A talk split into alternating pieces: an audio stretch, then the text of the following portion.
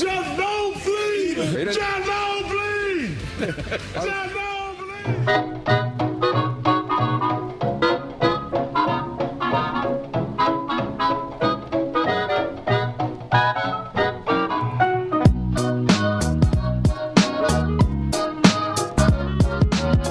Y estamos de vuelta en Calienta Bancas. Tan, tan, tan, tan.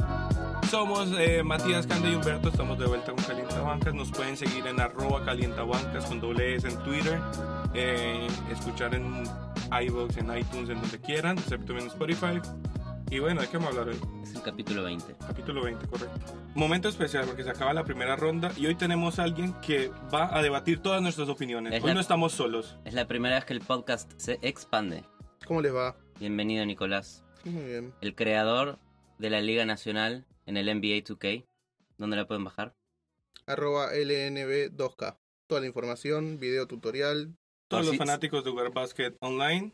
Si se cansaron de jugar con Harden, si se cansaron de jugar con LeBron, pueden jugar con Fiererup, Con el Tortu Deck. con el Tortudec, que ahora tiene el pelo blanco actualizado. Muy bien. Es, acaba de terminar la primera ronda de los playoffs. Hace cinco minutos. Hace cinco minutos ganó Cleveland Indiana. Sufrido hasta el último instante. LeBron convirtiéndose otra vez en superhombre. Difícil. Y lo más difícil de todo, de esta primera ronda que acaba de terminar, es que perdió Manu. Perdió Manu contra Golden State. Pierde mano y pierde el básquet. Bueno, no se sabe todavía. Puede que vuelva un año más, y eso es de lo que vamos a hablar. Primero, ¿vuelve o no vuelve? ¿Qué opinan? Acaba de jugar una temporada que, a mí, en mi opinión, es una buena temporada para un tipo de 40 años. Cuando lo comparás con Vince Carter, que también tiene 40-41, juega desde el banco, invoca algún triple y se sienta y festeja en el banco de suplentes, que está muy bien y lo queremos todo y es Vince Carter. Pero no produce al nivel que produce Manu, no está liderando la ofensiva en un partido de playoffs. Es muy distinta la situación. Yo lo que creo es que antes de que él se retire, él va a esperar a que realmente el equipo ya no lo necesite. Y en lo que hemos visto, a Popovich todavía le sirve tener a mano. Así sea como una voz en el camerino, o así sea como alguien que sale de la banca y le, y le da otro aire al equipo. Sí, eso es lo que siempre dijo Manu. Eh, no quiero volver porque les da pena que, es- que, que no me vean más, sino quiero volver porque de verdad me necesitan para avanzar y ser un- una pieza contundente para el equipo. Ahí está el punto. Tampoco También- está en un momento Haslem, que es- está toda la temporada sentado. O sea, de verdad está jugando. No le faltes el respeto No, a no, o sea, Haslem, por y, y favor. es porque es su rol. O sea, el rol de Haslem hoy en día es ser un veterano que sea, está que enseñándole Haslem a sus Es hijos. No, un no. calienta bancas. Es un calientabancas. Haslem está sí. Próximo invitado al podcast. Si Haslem puede tener un, eh, un título en su carrera, Es caliente. es calienta, es eh, The Original. Pero post 2014 se volvió caliente banca. Kawhi Leonard. Importa si vuelve Kawhi Leonard a San Antonio y si San Antonio es un buen equipo el año que viene. O si lo tradean por una pieza importante, no sé. En la ecuación de Manu yo creo que no lo está considerando. Él no va a tomar la decisión pasada en Kawhi. Para mí, la va a pe- no, no pensaba en Kawhi, pero sí pensaba en el equipo. Y el equipo en un rebuild, él no va a formar parte. O sea, Manu no tiene ganas de, de jugar a, a tanquear. No, no, ni por casualidad. Para mí, mi opinión ya, ya está. Ya col- colgó las zapatillas. Y lo otro es si se retira, se queda en San Antonio, si sea como en el office, en el front office. Yo creo que sí. o sea, él, fue, él fue el que le, le puso la influencia a John Marks de ser general manager. Él tiene contacto a diario con Popovich, que fue general manager de San Antonio. Y creo que pasó tanto tiempo de su vida, se fue a los 25 a San Antonio, que no se va a ir de golpe para siempre. No. Necesitará unos años de detox, de, de no ir todos los días a la cancha, de no viajar, No hubiera Popovich. de, de, de sentarse en su casa, disfrutar de su familia, sus hijos, y después empezar de vuelta con un trabajo de oficina en San Antonio. Y entonces esto de que quería firmar cinco años era chiste. Bueno, es que apareció un cartel en San Antonio que puso un abogado desconocido, en donde le pedían Manu un año más, y cuando le preguntaron a Manu sobre ese cartel, eh, dijo que, ¿cómo puede ser? Estaba pensando en firmar cinco años. Eh, bueno, yo creo que yo creo que va a volver un año más, a pesar de todo lo que están diciendo ustedes acá, que son haters, Yo de no que Manu a vuelve un año más, va a volver un año más, y va a volver a producir, y va a volver a jugar los playoffs. No sé si con o sin Kawhi. La clave ahí es lo que dijiste, volver a producir. Sí, va a volver a producir. Él no. Ese es, ese es otro punto clave si vuelve o no. Si él siente que puede producir, va a volver. ¿Ustedes creen que sintió que produció esta temporada? Yo creo que sí. Nico dice que. Para mí su cuerpo y es una cosa, lo que sus stats dicen son una, pero aportó más desde, desde el banco, desde el vestuario, que desde la cancha. Pudo haber sido, sí, ganado uno o dos partidos con su influencia, pero lo que aportó es, es eh, historia en el, en el vestuario. En Eh. eso que acabas de decir, puedes reemplazar Ginobili por Wade y es lo mismo. Es probable. Es de su Pero por último mes Ginobili sabe o supo eh, sentarse en el banco, no tomar tiros, no pedir la pelota, humildad, sí. eh, saber que, que, su, que, su, que su momento pasó y, y, y darle la pelota a los demás. En cambio, Wade me parece que es más obstinado y creer que sigue siendo él el, el dueño de, el dueño del juego y pedir la pelota por más que sabes que va, va a errar cualquier tiro que tome. Bueno, y es que por eso volvió a Miami, porque es el, el único equipo donde faltando segundos para acabar el partido le van a dar el balón, donde tiene el respeto para que se lo den. En ningún otro equipo, en cualquier otro equipo va a ser un role player que va a quedarse ahí esperando una esquina y que no es su función. Sí, y esa es la diferencia de Manu por la cual fue tan apreciado por Pop cuando llega a San Antonio.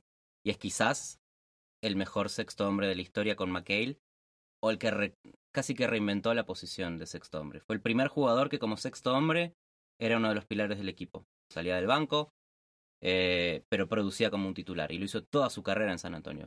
Fue suplente de Turkoglu. Claro, al punto de que sí, era suplente, pero también era el que cerraba partidos en esa posición. Sí. Es que esa es la verdad. No es quien empieza, es quien termina el partido. ¿Quién cierra los partidos? Pero para poder hacer eso hay que tener eh, conciencia, pensar en tu equipo, no pensar en vos. Exacto, saber, des- entender que estar sentado en el banco no es algo malo. Que salir de, de- desde el banco, ser suplente, no es ser peor que los demás. Claro. Es sino entender tu rol en el equipo y qué, tu qué el técnico necesita de vos en ese momento. Y Steve Kerr se lo pidió. Le- medio extraño lo que hizo Steve Kerr apenas terminó el partido con Golden State. Sabía Steve Kerr que tenía un micrófono puesto. Claro, Y le metió presión. incómodo de esa conversación que no recuerdo muy bien qué fue lo que le dijo, lo agarró a Manu apenas terminó el partido y le dijo, Manu, este año conocimos a Roger Federer y le preguntamos por qué seguís jugando al tenis. Él respondió porque amo el tenis. Y Manu eh, y Steve Kerr le dijo a Manu, si te gusta el básquet, seguí jugando al básquet. Es, es mucho más simple de lo que pensás. Y es verdad. Es verdad. ¿Por qué vas a dejar de hacer? Es, es lo que hizo toda su vida. Desde los siete años jugó al básquet, o Y es menos. interesante porque Steve Kerr literalmente jugó con él y aprendió mucho de, de Ginobili. Y yo creo que esa fórmula y ese, y ese modo de usar a Ginobili es lo que en un modo, cuando Kerr empieza a usar a Iguadola desde la banca y a liderar la segunda unidad con un jugador bueno, es un poco esa fórmula de entender que el que te lidera la banca tiene toda la capacidad de cerrar el juego y es igual de importante. Que es también parte clave de cuando empieza el run de los Warriors. Sí. Y un poco diferente el rol que tuvo Manu en la selección, que es lo que toca nuestros corazones, porque en la selección nunca fue suplente, fue el líder del equipo. ¿Cuáles son los logros? Salió que campeón de oro olímpico en 2004, Subcampeón en 2002. subcampeón en 2002 que fue un partido muy difícil de ver, Bronce en el 2008. en Beijing 2008, campeón y MVP de la Euroliga en 2001, campeón de la NBA cuatro veces, sexto hombre, Hall of Famer 100%. O sea que si se retira, Fue nuestro primer héroe. el primer héroe, exactamente. Qué bonito. Es el, el primer, el, fue el primer jugador argentino que en la NBA tuvo impacto de verdad. Veníamos de verlo a Pepe Sánchez, Al Colorado Volkovitsky. al Colorado Volkovitsky, que jugó ahí un par de días y, y bueno, y se volvió. No hay ningún colombiano. Eh, ¿cuál, cuál, es- cuál, va, cuál va a ser el primer colombiano? Hay que, hay que esperar que empiecen por lo menos a desarrollar una liga pe- mejor en la en Colombia. No hay liga, no hay liga para desarrollar jugadores, entonces por ahora no va a haber jugadores llegando a la NBA. Si nos escuchan en Colombia, necesitamos que alguien nos diga quién es el futuro eh, jugador colombiano que vamos a ver dentro de, no sé, 5 o 10 años en la NBA. Puede que ni haya nacido. Puede que ni haya nacido. Quizás en 18 años. Quizás en 18. ¿Cuál es el nombre de esa persona que en 18 años va a jugar en la NBA? Por favor, escríbanos y, y nos En cuentan. Así, así hacemos una entrevista y hablamos con el, Lo traemos. lo el traemos. niño, el niño, el niño NBA de Medellín. El parcerito NBA. Aparte de todo eso, Manu tuvo un montón de logros. Manu es quien nos tocó en nuestras vidas los corazones. Y yo como no fan de San Antonio, tuve que odiarlo en repetidas ocasiones porque eliminó a New Orleans de los playoffs. Y es doloroso, pero quería que pierda. Esta vez en particular, era casi un hincha de San Antonio porque quería que elimine a Golden State. Pero acá es donde viene el dato curioso. Manu Ginobili, antes de jugar en la NBA y antes de pasar casi 20 años con San Antonio, era fan de los Golden State Warriors. Wow. Atención, Wow. atención. Era fan de Tim Hardaway. ¿Esto está comprobado? Está comprobado, vamos a poner el audio. Eh, acá por en, en alguno de estos momentos va- vamos a meter el audio. Pero Manu Ginóbili cuando vivía en Argentina le pedía a la gente que viajaba a Estados Unidos que le traiga camisetas de Hardaway. Que poéticamente es el equipo que quizás lo elimine para siempre. Eh, que lo mata. El equipo del que él es fan. Bueno, se va contento entonces. Eliminado por su equipo de sus amores.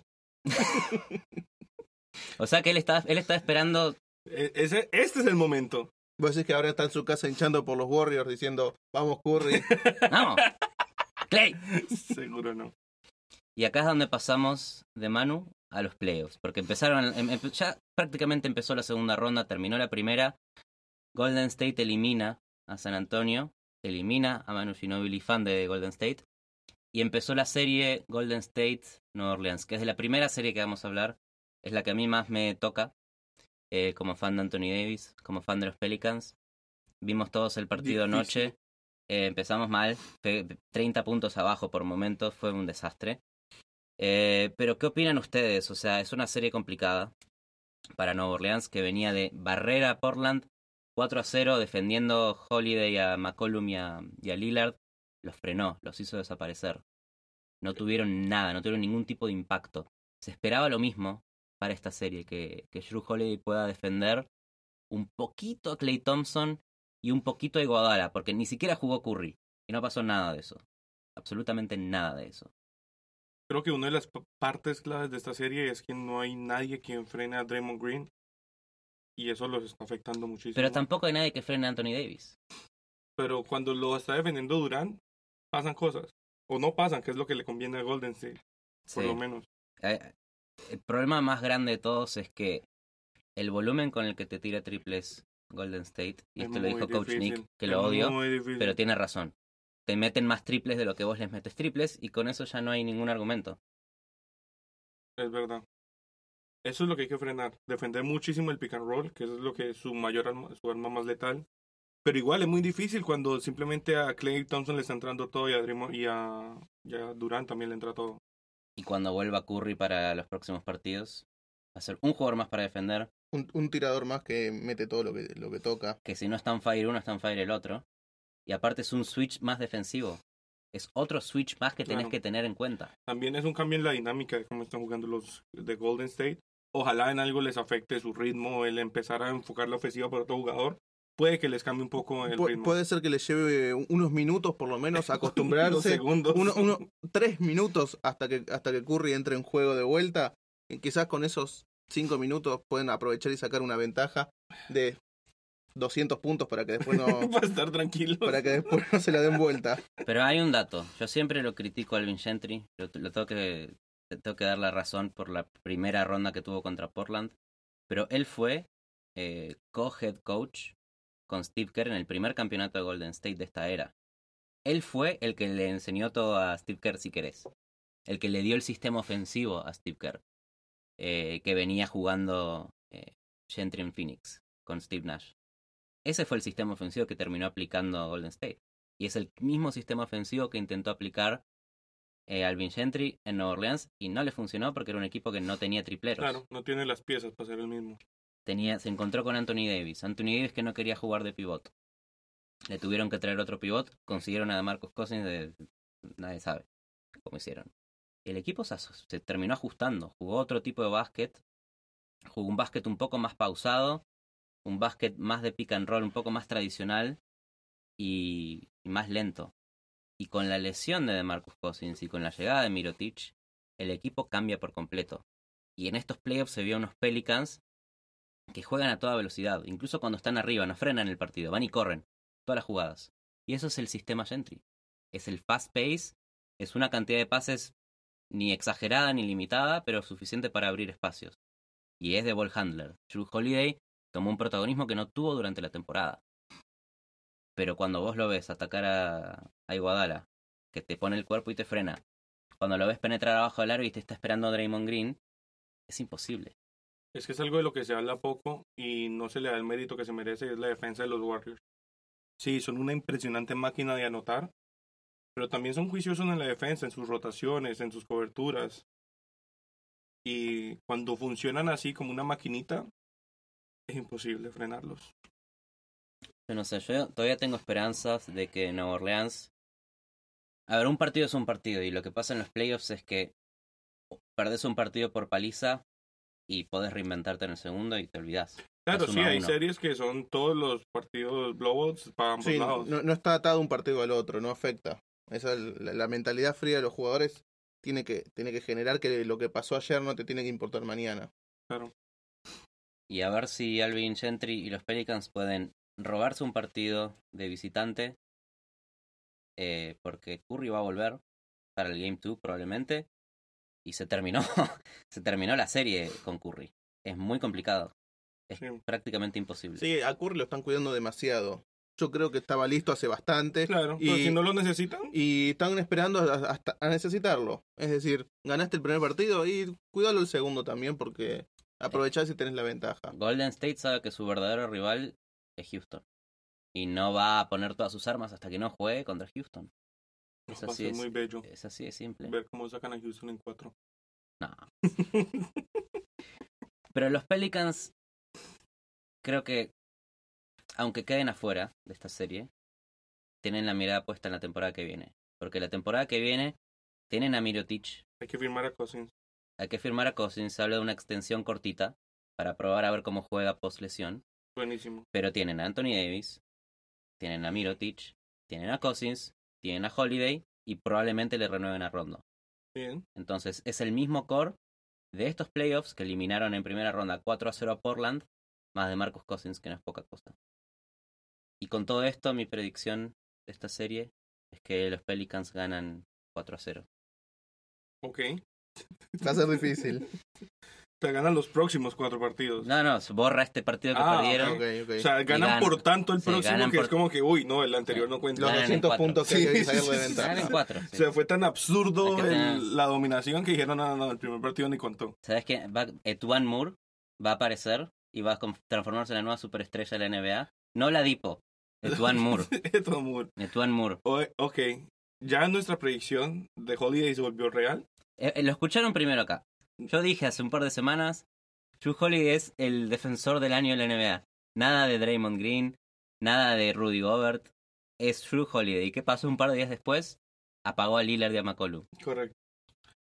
Nadie, nadie dice que entonces Edwin Moore no pueda convertirse en la nueva superestrella. Pero esto lo digo con un poco eh, menos de hechos reales. menos sosten- es menos sostenible. Está basado en la esperanza ciega. También hay algo de que yo creo que Golden State vio esa serie contra Portland, se asustó y dijo, hey, esto hay que acabarlo en- desde el principio. Sí. Y se pusieron series, serios, prendieron el switch y no dejaron nada al azar. Es que creo que desde que Golden State es Golden State, es este equipo con Curry saliendo campeón, es la primera vez que en la temporada regular estuvieron un poco más flojos. Se los, se los mostró Claro. mortales. Eh, Era un equipo vencible. Perdió varios récord de la época creo. Sí, y a pesar de todo en los playoffs, 4-1 a San Antonio, le acaba de ganar por prácticamente 30 puntos a Nueva Orleans. Y a ver qué pasa. Yo sigo pensando que Houston es mejor equipo. Que Houston tiene más chances de llegar a la final. Está más preparado. Sí, porque Houston hackeó al básquet. Houston tiene una manera de jugar que no existía el año pasado. Ni ellos mismos la jugaban. Así que vamos a ver quién pasa para ustedes. Golden State o Nueva Orleans. No sean malos. Yo le voy a hacer fuerza a New Orleans. Voy a asumir que el siguiente partido lo En pierden, pero luego ganan cuatro de seguidos y pasan en seis. Me gusta. Siento un 4-0. Acá no pasó nada. Esto es quizás lo que necesitaba el podcast, un poco de pragmatismo. Realismo. Ma- mañana la gente se olvidó que existió esa serie. Sí. Todos se acordarán, uh, le ganaron a, eliminaron a Ginobili, lo, lo retiraron. Pero nadie se va a acordar de la serie contra los Pelicans. Triste. Humberto, desde que empezamos la temporada, viene diciendo que el equipo más preparado para ganar la Golden State y Lo por lo tanto pensando. salir campeón, No, no, el, el más preparado para ganarle a Golden State. Lo sigo pensando. Oklahoma City. este es el equipo del que estamos hablando. Es el eh, Oklahoma City sigue siendo el mejor equipo preparado para ganarle a Golden State. El problema es que no se va a enfrentar con Golden State. ¿Qué, qué pasó? ¿Qué ha pasado? pasaron muchas cosas. Uno, Carmelo nunca entendió su rol, nunca encontró su, su, funcionamiento en el equipo. Él insiste en que no quiere salir desde la banca. Los números dicen lo contrario, en que debe salir desde la banca. Pero también es raro porque lo vimos tener una muy buena temporada regular con New York hace un año. Entonces es imposible pensar que un jugador de un momento a otro simplemente se desaparece. Paul George, que tuvo un muy, muy buen primer partido e incluso se puso el nickname de Playoff P, desapareció el resto de la Él serie. solo se le puso el nombre. Solito, solito te hiciste llamar Playoff B y desapareces el resto de la serie. Cinco puntos tuvo en el último partido. Ahora, ¿te diste cuenta? La, la última jugada Mm. de, del partido en el que queda eliminado Oklahoma es el resumen perfecto de la temporada de Oklahoma. Tuvieron cinco oportunidades.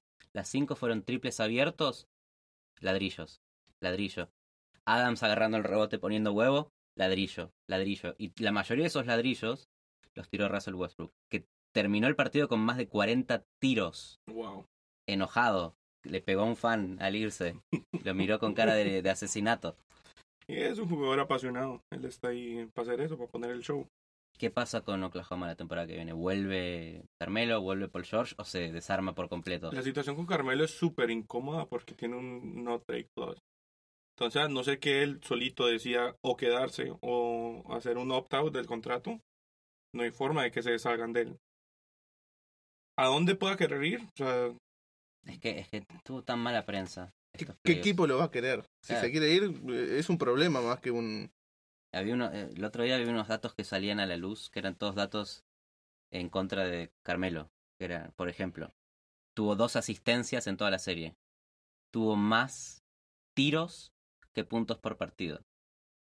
Y aparte de eso, lo que dijiste hace un ratito, apenas terminaron los playoffs, dijo que no va a aceptar salir del, del banco. ¿Quién va a querer un jugador como ese? Bueno, es lo que venimos diciendo, que es un, eh, a diferencia de San Antonio, es un equipo de egos, Oklahoma, donde ninguno acepta su rol. Todos quieren hacer 70 puntos, 15 rebotes, 22 asistencias, 4 tapones y 100 robos. Y no se puede, hay que dividirse. Ese es, ese es el, el- el problema de Billy Do- Donovan, que como director técnico de Oklahoma nunca supo poner orden. Y tiene piezas de, de jugadores en equipo. Lo tiene a Steven Adams. Lo tiene Andre Robertson, que estuvo lesionado en los playoffs. ey, eso también hay que notarlo. Sin Robertson, el equipo es otra cosa defensivamente. Sí, tiene una, una ofensiva poco inspirada y ahora una defensiva con, defensiva con huecos. Eso es lo que terminó pasando. 100%. La defensiva de la defensa de, de Utah terminó por desconcentrar a, lo- a los jugadores que tenía que desconcentrar. Sí, mostrando las falencias de un equipo individual. Diciendo un equipo con, con Westbrook donde lo único que le importaba era promediar un triple doble. Después veía lo que pasaba. Y en cuanto a Paul George, yo creo que termina quedándose porque igual puede darle otro año, ver qué pasa y ahí sí, cuando termine su contrato, ver qué hace. Pueden quedarse los tres un año más y ver También. qué pasa. Sí. Claro, es un primer año donde se está juntando el equipo. Es muy difícil que el primer año todo explote y llegue a esa finales de conferencia. Pero sí fue un final muy feito. Segunda serie. Se est- Están jugando en este momento Houston contra No Utah. están jugando, está jugando uno solo. El otro está ahí como que viendo. Este, la- eh, acabo de chequear el score. Está ganando por veintipico puntos Houston. Una paliza a Utah. Son dos bajadas a la realidad seguidas. Uno es Utah bajando a Oklahoma y ahora Houston bajando a Utah. Mostrándole, mira, Utah, vos no podés venir hasta acá con un, con un rookie haciendo todo. Es hora de, mira, este equipo está un poquito mejor armado, vení el año que viene y vemos qué pasa. Sí. A ver, para Donovan Mitchell es igual un logro haber pasado una ronda de playoffs. En enero, antes del All-Star Game, Utah tenía el mismo récord que los Phoenix Suns. Imagínate. Los Phoenix Suns terminaron últimos en la NBA y Utah terminó arriba en los playoffs y pasando una primera ronda. No solo eso, recién hablamos de Ricky Rubio. Cuando a Rubio lo tradearon de Minnesota a Utah, todos decían, uy, lo tradearon al peor equipo, Imagínate. va a tanquear. Y Minnesota 0, eh, 4-1 contra Houston, no hicieron nada. A ver si Utah saca un partido más, o no. Sí, pueden hacerlo. Bueno, vamos a ver. ¿Qué opinan de la serie? ¿Cómo, ¿Cómo ven? O sea, la ofensiva de D'Antoni es la ofensiva de D'Antoni. Lo venimos hablando en capítulos anteriores. Eh, no es el Seven Seconds or Less de, de los Phoenix Suns con Nash. Es una ofensiva mucho más basada en o la tiene Chris Paul o la tiene James Harden y dominan la pelota con un par de pick and rolls y o meten un punto o meten una asistencia. Es así de simple. Es el, el, el hack más grande Efectivo. al deporte. Es efectivo, Eficiencia 100%, eficiencia 100%, muchos lo odian porque es un poco aburrido. pero suma puntos, que es lo que hay que hacer para ganar. Básicamente, tenés que meter más puntos que tu rival. vos, pero si está tu equipo ganando, ¿qué te vas a quejar? Sí. James Harden es el- probablemente el MVP de esta temporada. Chris Paul es el MVP en adaptarse a una nueva situación, que es muy difícil. Eh, Aceptó tener un rol en donde domina muchísimo menos la pelota, la comparte con Harden 50 y 50, pero no es más él el que, el que lleva la ofensiva. El que lleva la ofensiva es Mike D'Antoni, y los otros dos la ejecutan. Si se acuerdan, cuando, cuando llegó Chris Paul a los Rockets, era un problema, nadie sabía qué iba a pasar, cómo se iban a, a- dividir los roles en ese equipo. Diciendo, si es un equipo donde Harden solo lleva la pelota, ¿cómo va a venir Chris Paul, que es un base que, que no puede jugar sin ella? Pero se adaptaron los dos, Su- subieron, supieron dividirse tareas y hacer que los dos sumen para el mismo equipo. Y acá es donde viene la contracara, porque Utah es una de las mejores defensas de los playoffs. Rudy Gobert es uno de los mejores defensores de estos playoffs. La clave está en los switches también, como en, en- en la serie de Golden State y Nueva Orleans. Si hay tanto switch, si hay tanto pick and roll, ¿dónde queda Rudy Gobert en la cancha? Si hay un pick and roll como los hace Houston, que los hace apenas hacen el inbound, los hacen atrás de mitad de cancha. Rudy Gobert queda expuesto, queda marcándotelo a Harden o a Chris Paul Claro. Y es Afuera donde del- quedan ellos contentos, y le- felices, eh, Chris Paul y Harden. lejos del aro. Sí. Ni siquiera te da la oportunidad de agarrar el rebote. Es que aquí viene también lo que alguna vez hablábamos de la defensa de Portland, que lo que les funcionaba contra Houston era mantener la pintura cubierta y llena. Sí. O sea, cuando cortas el acceso a que, a que, Chris- a que James Harden haga esos easy layups que hace tan fácil o que, o que Chris Paul haga los eh, mid-range jumpers, obliga a que los tiradores de verdad eh, hagan tiros con, eh, con defensa encima. Hay un dato curioso que me gustó mucho, que es acerca de Donovan Mitchell, jugador que estaba pensando en no declarar el draft, pero que quienes dos lo convencieron. Paul George y Chris Paul le dijeron a Donovan Mitchell que debería haber ido al draft, y él dijo, ok, voy a ir al draft. Lo draftó Utah, se transformó en la mega estrella de Utah. Eliminó a Paul George en primera ronda y enfrenta a Chris Paul en la segunda. Muy bonito. Las vueltas del básquet. Las vueltas del básquet. ¿Quién gana esta ronda? Creo que coincidimos todos. Sí, Houston. Es Houston. Lo que se puede debatir es en cuántos partidos. Sí, sin, sin duda que, que entiendo que Houston es, es un equipo muy superior y que no va a tener ningún problema en, en, en ganar esta serie, quizás dejando un partido 4-1, 4-2, no más que eso. Obviamente Utah con Mitchell va a poder quizás ganar algún partido, Mich Michel Héroe. pero no más que eso. Yo le voy a dar mérito también a la defensa de Utah y pensar que en casa van a robarse dos partiditos y puede acabar en seis. Eso sería muy lindo de ver. Si, si Rudy Gobert termina clavándole tapones a Harden y no dejándolo ir de la línea, defendiéndolo, pero como hay que defenderlo. Con intensidad. Con intensidad y sin falta. Poniendo el cuerpo y hágale pase. Sí va a pasar, pero pasar en serio. Esa es la clave, no sé. Pero Houston va encaminado a la final de conferencia, me parece. Correcto. Y ese es el oeste. Del otro lado está el este, del que vamos a hablar en un ratito.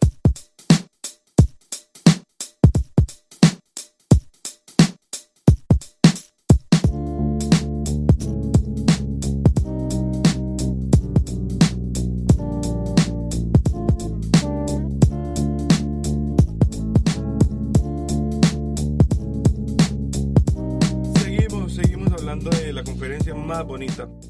No, la más bonita es el oeste que estás hablando. Ah, es la más bonita porque es más competitiva, porque puede, Hoy en día no es puede cualquiera de los que cualquiera de los cuatro que queda puede ser finalista. A mí me parece ver una belleza los duelos que hemos tenido. Me parece una belleza los que vienen. A mí es la más bonita. Es la más bonita. Punto. Acabamos de ver hace un ratito el Game 7 entre Indiana y Cleveland. Intenso. LeBron estuvo hoy a punto de quedar afuera en primera ronda por primera vez en su vida y respondió. Jugó prácticamente, dijo que iba a jugar todo el partido, Lo intentó, lo intentó, en un momento se le agarró un calambre y tuvo que salir. pero pero- intentó jugar todo el partido. Clavó 45 puntos, jugó prácticamente todo el partido y eliminó a Indiana, que era la sorpresa del este de, este- de esta temporada. La Cenicienta que tuvo una muy bonita historia. Igual hay que darle mucho mérito a Ladipo. Mucho mérito a Sabonis, a eh, Turner, Eh, muy, muy buen equipo, pero definitivamente LeBron James está imparable. Y ahora tiene un, un récord de 13-0 en primeras rondas LeBron James. Nunca en su vida perdió una primera ronda. Fue la primera vez que fue un Game 7, a un partido 7, en una primera ronda y respondió bien. Eliminó a Indiana, lo dejó en el camino, pero ahora le toca a Toronto. Uf. El mejor equipo del este esta temporada. También el matchup más complicado para Toronto es Cleveland, obviamente. Era lo que esperamos ver en finales de conferencia. Sí. Les toca enfrentárselos en la segunda ronda. Pero es un matchup dificilísimo porque, bueno, de lo que vimos en temporada regular, sorprendentemente Calderón apagó a, a Lowry. Sí. Y DeRozan no tuvo la, el performance que uno esperaría. Están esas dos caras del, de esta serie. Una es esa, que en, en el matchup de la temporada los partidos entre sí los jugó mejores Cleveland. Pero al mismo tiempo estos son playoffs y jugar bien en Sí. equipo importa mucho. Completamente. Y acá tenés dos equipos que tienen una diferencia muy grande. Toronto tiene la misma base hace 4 o 5 años. Cleveland cambió la base, hace temporada. dos meses. es LeBron y un par Y de, están destruidos. un par de tipos y, y están destruidos. Lebron y los amigos de Lebron. ¿Qué significa eso? Lo que Lebron pidió. A ver, tráeme uno de estos, uno de estos. LeBron hizo Su escuadrón. su escuadrón y fue decidió todos los trades, decidió cambiar a cuando Kyrie dijo que se quería ir, lo cambió por Isaiah Thomas. Y a los dos meses se lo quiso sacar de encima. Claro. Y ahora está con Clarkson, está con Larry Nance, está con Rodney Hood, que para mí es una buena base de plantel, pero no sé si es una base para llegar a la final de la NBA. Y menos para salir campeón. ¿En serio, Rodney Hood es su esperanza? Bueno, sigue estando Kevin Love. Tristan Thompson tuvo un buen Game 7. M- m- ay, mi respeto también a Tyron Lue por hacer el ajuste. O sea, en todo ese tiempo estuvo jugando sin Tristan Thompson y de repente lo metió y hizo la diferencia. Hay que, hay que darle los A- méritos A, cuando a. Lebron hay que darle los Bueno, méritos. tan buena. A quien sea que haya dicho, funcionó y acabaron con esa serie. Es Tyron Lue el, el coach menos respetado de la historia de la NBA. 100%. O sea, ni los camarógrafos lo respetan. Esto es lo, lo que estamos viendo. Le hacen unos zoom in a la cara para, para mostrar su idiotez de, de no los saber qué hacer en el camarógrafos momento. saben que hay gente sacando memes. O sea, ellos ven la toma y dicen, ah, esto es un meme, vamos, al aire. Pr- primeros planos a los ojos perdidos. Sí. En el Game 3 hubo un momento que era el, el timeout quedando como 15-20 segundos y era todo Cleveland rodeado alrededor del- de la pizarra y la jugada y Tyron Lue estaba lejos. No Pero estaba ¿por en la cuando. Steve Kerr lo hace es porque está, está dándole una, no sé, un método con sus jugadores para llegarles a ellos. Pero cuando lo hace Tyron Lue es porque LeBron es el coach. Pero lo- le pasa todos los días eso a Tyron Lue. Mira, si Tyron Lue se cambia de equipo y lo lleva a los playoffs, Uf. vamos a hablar de que LeBron es el peor coach de la historia, no Tyron Lue. Buen punto. Pero, pero lo suponemos porque Lebron es un caprichoso. Eso es el problema. LeBron tenía una organización seria que le daba la estabilidad que él necesitaba. Y él dijo, yo no quiero esto, yo quiero ser yo el que maneja todo. Este es un descargo contra No, no, no, estamos hablando de hechos que pasaron y que son Sí, innegables. son, son los caprichos que te da ser el mejor jugador en probablemente en la historia. De poder decir, quiero ser yo el coach, quiero estos jugadores, quiero este plantel, en esta ciudad, con, e- con estos titulares, estos suplentes, este color de camiseta. Son los caprichos de Lebron. él pidió no manga y, y cambió Adidas a Nike y ahora no hay mangas. Las- las- las- la liga entera cambió de camisetas cuando él se cansó de las mangas. Cuando las cortó en aquel partido. en vivo, En rompió vivo. las mangas en vivo. Pero también salió campeón con la camiseta con mangas. Es verdad, Así que quizás lo que LeBron quiera no es lo que le va a hacer tener éxito. Es verdad. Lo escucharon primero acá. En Banca. Y para terminar el, el tema de Toronto Raptors, hay que recordarle a la gente la leyenda de Van Vliet. Van Vliet es la clave para que Toronto pueda acabar con esa serie. Van Vliet, undrafted, campeón de la G League. Una historia del progreso humano en el básquetbol, Encapsula el sueño americano pero en Canadá. En Canadá.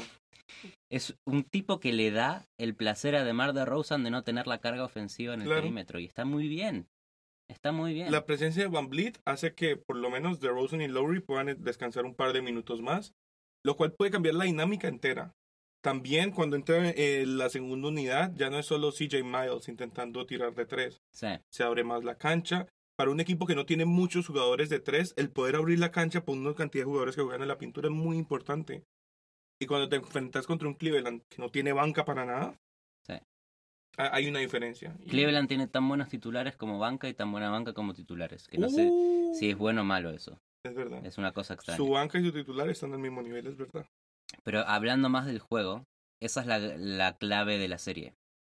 Completamente. Ten- vos tenés a un Kevin Love que va a jugar lejos del aro. Va a forzar a Toronto a jugar un small ball que no le es cómodo. Porque juegan con Ibaka, juegan con Valenciunas. Juegan con dos grandes que les gusta estar en la Claro. pintura. Y cuando jugás Small Ball, LeBron va a castigar como si estuviera jugando con un mazo, como si fuera Thor. Y esa es la otra contracara. Cleveland juega a LeBron, que no es un sistema ofensivo. No, todavía no los... Hemos tratado de descubrir y mirar videos y entender el sistema ofensivo de Cleveland y ha sido muy difícil. Es que básicamente es. O sea, LeBron lo decía en ese partido donde tuvo el tiro de tres imposible. Lo que le dijo a los jugadores, a sus compañeros, fue: denme el balón. Y esa es la ofensiva de LeBron: denme el balón. Y ya, y ahí vemos, y ahí solucionamos. Y lo lindo de Toronto es que juegan a algo que no existe más. Juegan a, A tomar el balón. juegan a mid-range. Juegan Es a verdad. media distancia. Es que verdad. Es la- lo opuesto a Houston. The Ro- no, bueno, porque eh, en Chris Paul todavía tiene mucho mid-range. Lo hace, pero medio escondidamente. Sí, y no con la aprobación. A no, D'Antoni no con no le mucho- gusta. Sí, de Anthony es como. "Eh". Entonces, como abajo, abajo solo del aro. porque entró, solo Abajo. porque entró. Triple y abajo del aro. Triple abajo del aro. La, eh, la NBA se convirtió en un videojuego. Pero lo que hace Chris Paul, para que no lo regañen, es que tira mid-range en la pintura. Como desde. como Sí, es, es una, es flotadita. Sí, es sí. medio de una cosa. Sí, sí, entonces como que estoy en la pintura, sigue siendo en la pintura. Eso lo hizo siempre en Nueva Orleans, lo hizo en los Clippers, es el movimiento Chris Paul. Y también está el juego de, de coaches. Dwayne Casey es un director, director técnico que armó un equipo, una base, un sistema de juego. Dwayne Casey puede ser coach del año. Puede ser coach del año con Brad Stevens, cualquiera de los dos. O de Anthony, que- quién sabe. Hay muchos. No, no va a ser No, Spoelstra, lo lamento. Creo que LeBron va a estar en una situación complicada, pero creo que LeBron es LeBron también. Y así como pasó la primera ronda, con pelea, eliminó a Indiana, con pelea y jugando mal, va a volver a hacer lo mismo con Toronto. Y aunque yo haya dicho toda la temporada que Toronto es un equipazo, creo que al- el- a la hora de la verdad, no nos olvidemos que Toronto es un equipo pecho frío. Bueno, Toronto- era pecho frío. Porque esta serie la acabaron de visitantes. Bueno, no me hables de una primera ronda de playoffs para decirme que sos un pecho frío. También, también es una primera ronda de playoff que es diferente porque el que queda de octavo son unos Wizards que es una posición muy injusta. Un equipo que tranquilamente pudieron haber sido cuartos, terceros, quintos. Satoransky, cuidado. no, pero Bradley Bill y John Wall son de los Sí, Entonces es, es, es diferente, una serie diferente donde yo te puedo decir que por muy poquito Toronto era el mejor equipo contra los Wizards. Eso Por muy poquito. te habla de un este equilibrado entonces. No Sí. te habla de que Toronto sea el equipo. La conferencia más bella. Es como la Premier League, Exacto. que puede ser cual- cualquiera campeón. Cerraron de visitantes y una cosa que nunca han tenido y que cambia todo es el home court. O sea, van a cerrar, si se van a siete juegos, cierran en casa, Sí. que es lo que les ha afectado mucho en, en años anteriores. Irse a siete juegos, pero cerrar en Cleveland. Es muy diferente. Pero del otro lado tenés a LeBron. Que le Queriendo importa ser un un culo cerrar de visitante también. LeBron lo que más tiene es experiencia. LeBron no le importa si juega titul- de titular, de suplente. Bueno, el juego en 7 su contra casa. Cleveland lo, gan- lo gana de visitante. Sacó, sacó abajo el primer 3-1 en la final de la historia. No te olvides que Sin home court. Impresionante. En una frase, ¿quién gana la serie? ¿Y por qué? Yo creo que la serie se va a 7 juegos. Y que la gana cualquiera. Y la gana cualquier, la ganan los árbitros. Entiendo que por el desgaste que está teniendo Cleveland para pasar de ronda, lo va a aprovechar Toronto y la va a ganar en seis partidos. Irá desgastando de a poquito a, a Cleveland. LeBron quiso jugar los 48 minutos en el Game 7. A la media hora se, se fue acalambrado y se fue a llorar al vestuario. Estaba frustrado. Él estaba, se le veía. Se Pero comió una un mandarina en el banco de suplentes que lo recuperó. La super mandarina. No alcanza para siete juegos más. Necesitan mucha va- mandarina. se van en seis. Tyron Lue mandarina. puede comprar las mandarinas y hacer que LeBron no sea calambre y con eso gana Toronto. Buen coach, buen coach. Es un buen coach. ese. Ray Allen antes de cada partido se le veía comiéndose un bananito. Ese es el secreto de la NBA. Comer fruta. Tomar fruta. Nada de entrenar triples, practicar. Joel Embiid antes de cada partido se le ve con un cheeseburger. Son cosas. puede tener tomate. Y vamos a la última serie, hablando de Embiid. Esta es la serie que a mí más me emociona de ver. Va a ser muy pareja, muy emocionante. Probablemente se vayan a 7 también. Boston, Filadelfia. que es la juventud del La básquet. juventud. Es la juventud, es el presente, es el futuro y es el pasado. Una serie con mucho para ver. Es una poesía lo que acabas de decir. Gracias. ¿Cómo, Bello el básquet. cómo ves esta serie, Humberto? ¿Cómo la ves, Nico? Primero hay que hablar de, de cómo llegan los equipos aquí también. Eh, Boston viene de eliminar una serie complicadísima a Milwaukee. Y Filadelfia viene de eliminar una serie facilísima contra Miami. Entonces, por un lado, van a llegar con mucho más, eh, menos desgaste eh, Filadelfia. ¿Quieres hablar eh, de lo que significa s- el fin de los Miami Heat? ¿Qué pasó? ¿Eso ¿Se acabó? No, no sé. ¿Qué hablas? Eh, es una, va a ser una serie muy bonita porque ambos equipos tienen jugadores muy jóvenes, pero al mismo tiempo tienen veteranos de mucho calibre que les van a dar mucho balance a ambos, a ambos equipos. Vamos a ver un duelo bellísimo entre Tatum y Simmons, Sí. dos jugadores que uno seguramente va a ser Rookie of the Year, pero el Rookie of the Year, pero el otro estuvo ahí en la competencia súper arriba y probablemente peleando top 3. ¿Puedo decir una cosa? Dime todo, todo lo que Este- quieras. este- esta es una temporada con muchos buenos rookies. Sí. Donovan Mitchell. de las mejores recién. clases probablemente desde el 2003. Donovan Mitchell. Ben Simmons, que es como, ah, es LeBron, es Magic Johnson, etcétera, etcétera. Todo el overhype que tiene Ben Simmons es real porque es bueno y ganó una serie de playoffs. Bueno, que, es de una clase anterior, pero igual. Esa es otra discusión. ¿Es rookie o no es rookie? Sí, no, Pero- es rookie, pero de otra clase. Cuando yo lo veo jugar a Tatum, veo al mejor jugador de este draft. Wow. Veo al mejor rookie de estos tres. Tiene una- Jason Tatum. Jason Tatum. Tiene una manera de jugar al básquet. Donovan Mitchell tiene, es, es muy crafty, tiene un montón de movimientos en ofensiva, defiende bien, entiende el partido. Ben Simmons es el mejor pasador Overall. con altura que vimos en muchos años. Pero Tatum entiende el partido de otra manera, entiende el tempo del partido de otra manera, entiende a quién dar el pase y a quién no darle el pase, jugando en una posición que no lo requiere, que eso lo comparte con Simmons. Pero Tatum tiene lo mejor de los dos. Eso. Esa es la clave. Tiene el entendimiento del juego y tiene la habilidad. Lo ves jugar y parece que haya El jugado tamaño, 15 el años. atleticismo, es verdad. Cuando lo ves hacer fadeaways parece que fuera Paul Pierce o Kobe Bryant. Es una cosa impresionante. Y lo vimos en la. Summer League hace unos meses y dijimos, nada, es la Summer League. Pero lo mantuvo toda la temporada. Sí. Y lo mantuvo en la primera ronda de playoffs y sigue respondiendo. Pa- Sí. Parece que está pulido, ya está listo para jugar. Sí, está Yo listo. nunca vi un jugador tan pulido. De lo más listo que ha llegado a la NBA, es verdad. Es increíble. Entonces, cuando vos pones a dos equipos, que esta, eso es lo lindo de esta serie, es Tatum contra Simmons, entre otras cosas. Correcto, Son, 100%. son dos equipos bastante balanceados en cuanto a que ninguno de los dos tiene la superestrella.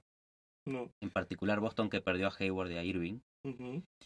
Filadelfia no perdió a nadie. Pero por perder a ese par de jugadores, también hemos visto la explosión de Terry Rozier, que no sabíamos que tenía tanto potencial. Sí, obligó a dividirse de otra manera. Claro. Los roles tuvieron que cambiar, cambió, cambió el esquema, cambió la forma de jugar, pensar que tenías chicos que quizás no lo ibas a usar tanto y de golpe decís, entre la cancha y rendí.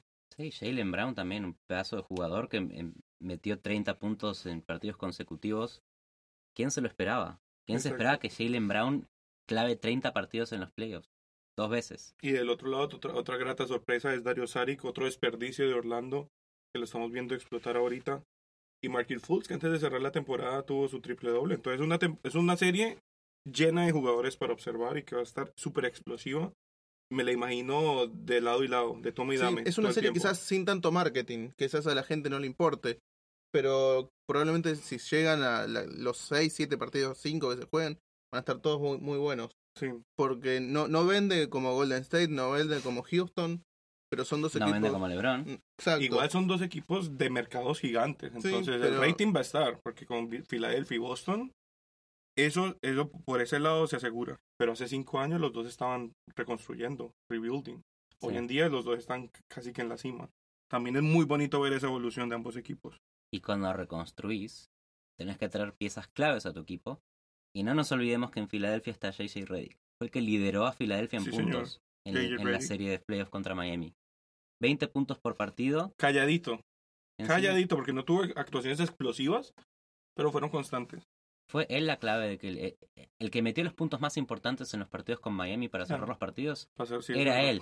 No era Embiid, no era Simmons, Y era Bellinelli también. O sea, aquí es donde vuelve a pesar eh, el tener veteranos importantes, porque de la misma manera, del otro lado, Al Horford tuvo actuaciones importantísimas para cerrar series. Sí. Y una de las ventajas que tuvieron contra Milwaukee era el tener un centro de verdad contra un Milwaukee que tiene un montón de jugadores híbridos que hacen de todo, pero que ninguno tiene tamaño. Eso es lo que tiene Milwaukee, que los cinco que juegan, juegan en la- son iguales. Mismo Son tamaño. iguales. En- Entonces, al final no hay centros de verdad. Y qué pena con con Giannis, pero no pudo defender a, a Horford.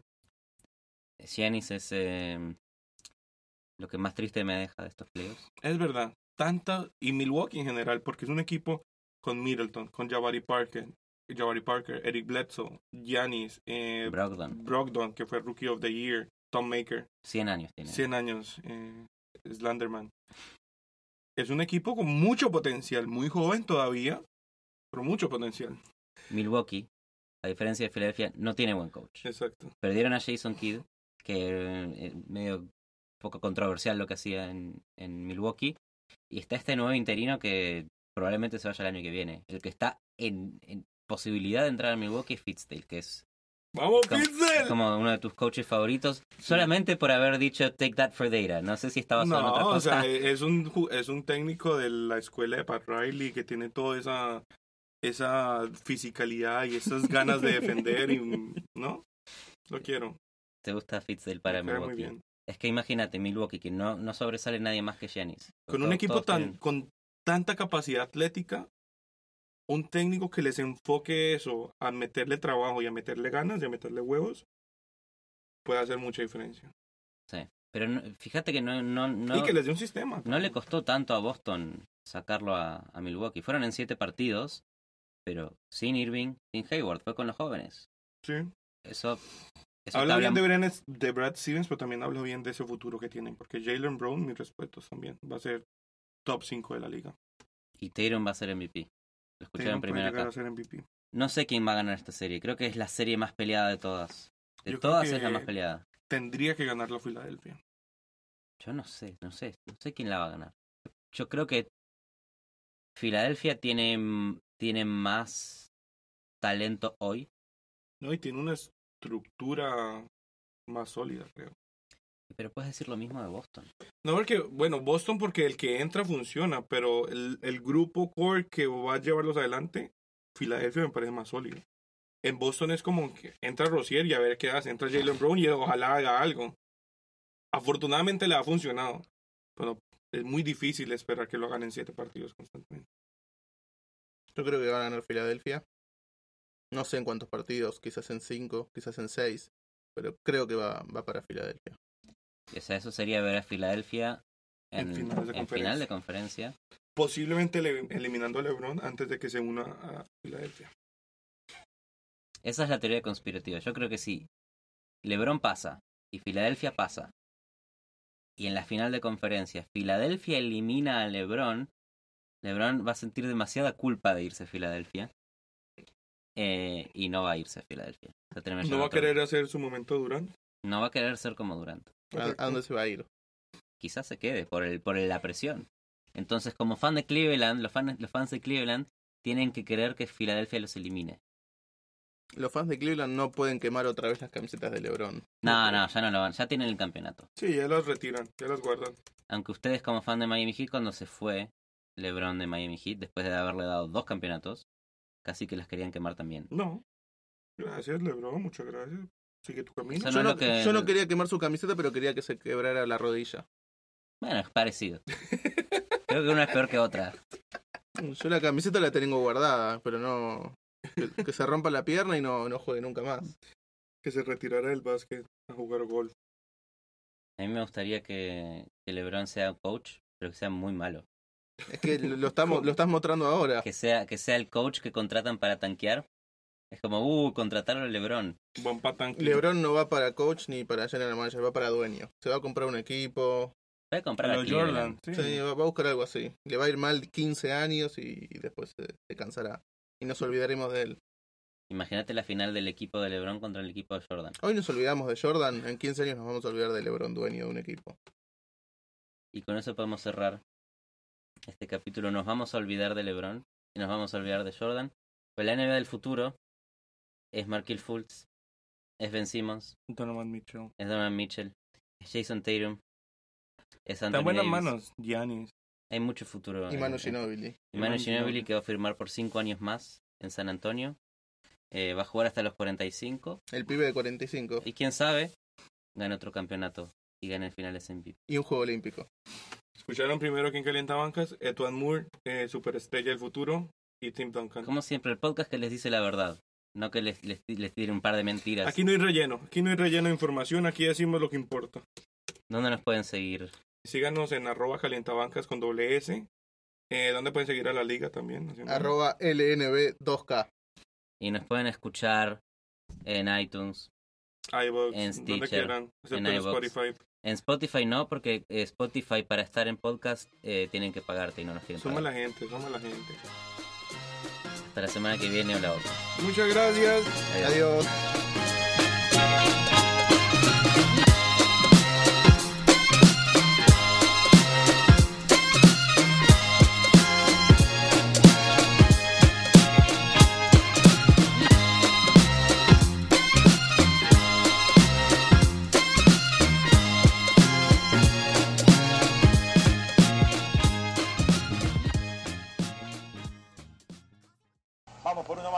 Bloquear el rebote. 81-81, 4 segundos, primer partido. Eso seguramente le está pidiendo Roberto. El silbido ahora es argentino. El lanzamiento es para Tomasevich. Repitió el 1 de 2. Vamos rápido en la ofensiva. Arranca Montequia. El pase para Gino. ¡Doble! ¡Impresionante! ¡Doble!